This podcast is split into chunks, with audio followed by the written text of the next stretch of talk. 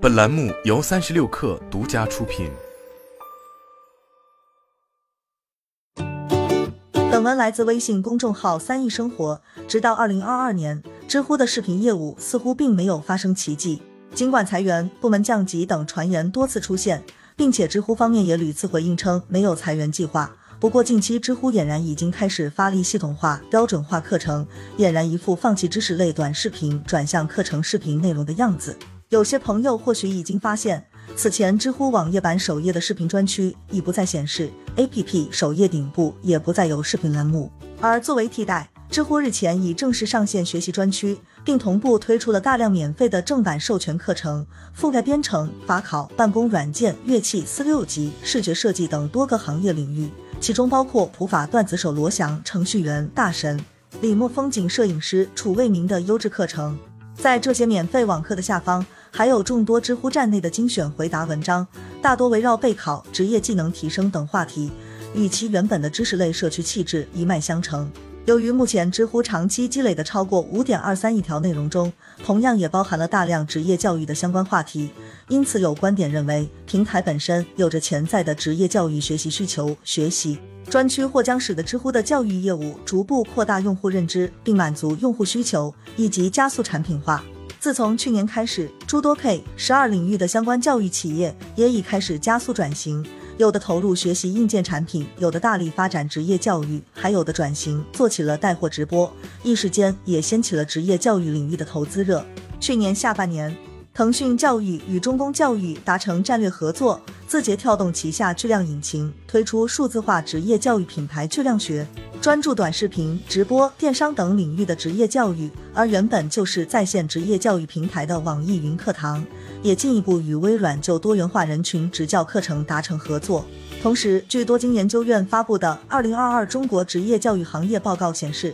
二零二一年职业教育一级市场共发生融资六十亿笔，超过了二零二零年的总和，融资金额更是超过七十八亿元。就像有些业内人士的观点那样。未来十年面对很大的不确定性时，职业教育可能是比较确定的教育赛道和道路。尽管这是个慢生意，但至少比较确定。但职业教育能成为知乎这个业务板块增长的确定因素吗？据知乎方面发布的二零二二一季度财报显示，其商业内容解决方案业务超过线上广告业务，达到二点二七亿元。成为知乎的第一大收入来源。此外，职业教育业务收入占比为百分之五点三，同比增长百分之一千一百九十六。虽然看似职业教育业务作为新的业务尝试，已经有了不错的商业化进展，但目前学习专区首推的免费课程，也使得其营收模式暂时还无法明确。不仅如此，现阶段在学习分区里的大多数课程，诸如厚大法考、黑马程序员、正康英语四六级、千锋教育这类官方账号。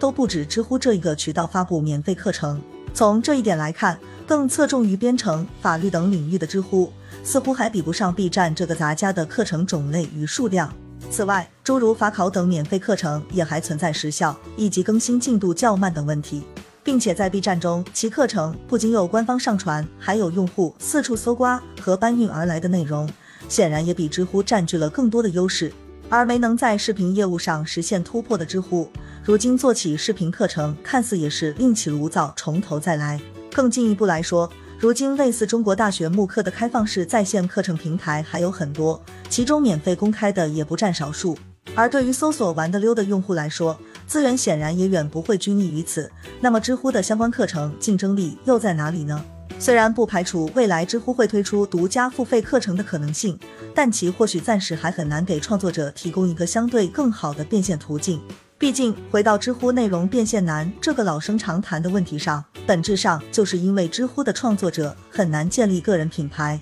来到这个平台消费内容的用户，往往并不是特别关注作者是谁，更遑论创作者引流至私域了。显然，没有转化的平台是很难留不住创作者的。如今能叫出名字的知乎大神，往往也会在简介上引流到其他平台。面临这样的尴尬，又没有什么财力做支撑的情况下，知乎如果想推出独家课程，恐怕并不是个很有性价比的选择。事实上，对于号称有万亿规模的职业教育市场来说，究竟是红海还是黑海，现阶段或许还很难判断。不久前，万门大学创始人童哲跑路，也让所谓的教育理想沦为了一句空话。而公职教育学习平台中公教育与华图教育近日也关于裁员减薪、大幅亏损等传言出现。显然，当下职业教育却没能给出一份让人满意的成绩。日前，另一在线职教品牌开课吧 CEO 方叶昌在其员工内部信中回应了关于断社保、欠薪、公司发展等问题，言语中则无不透露着捉襟见肘。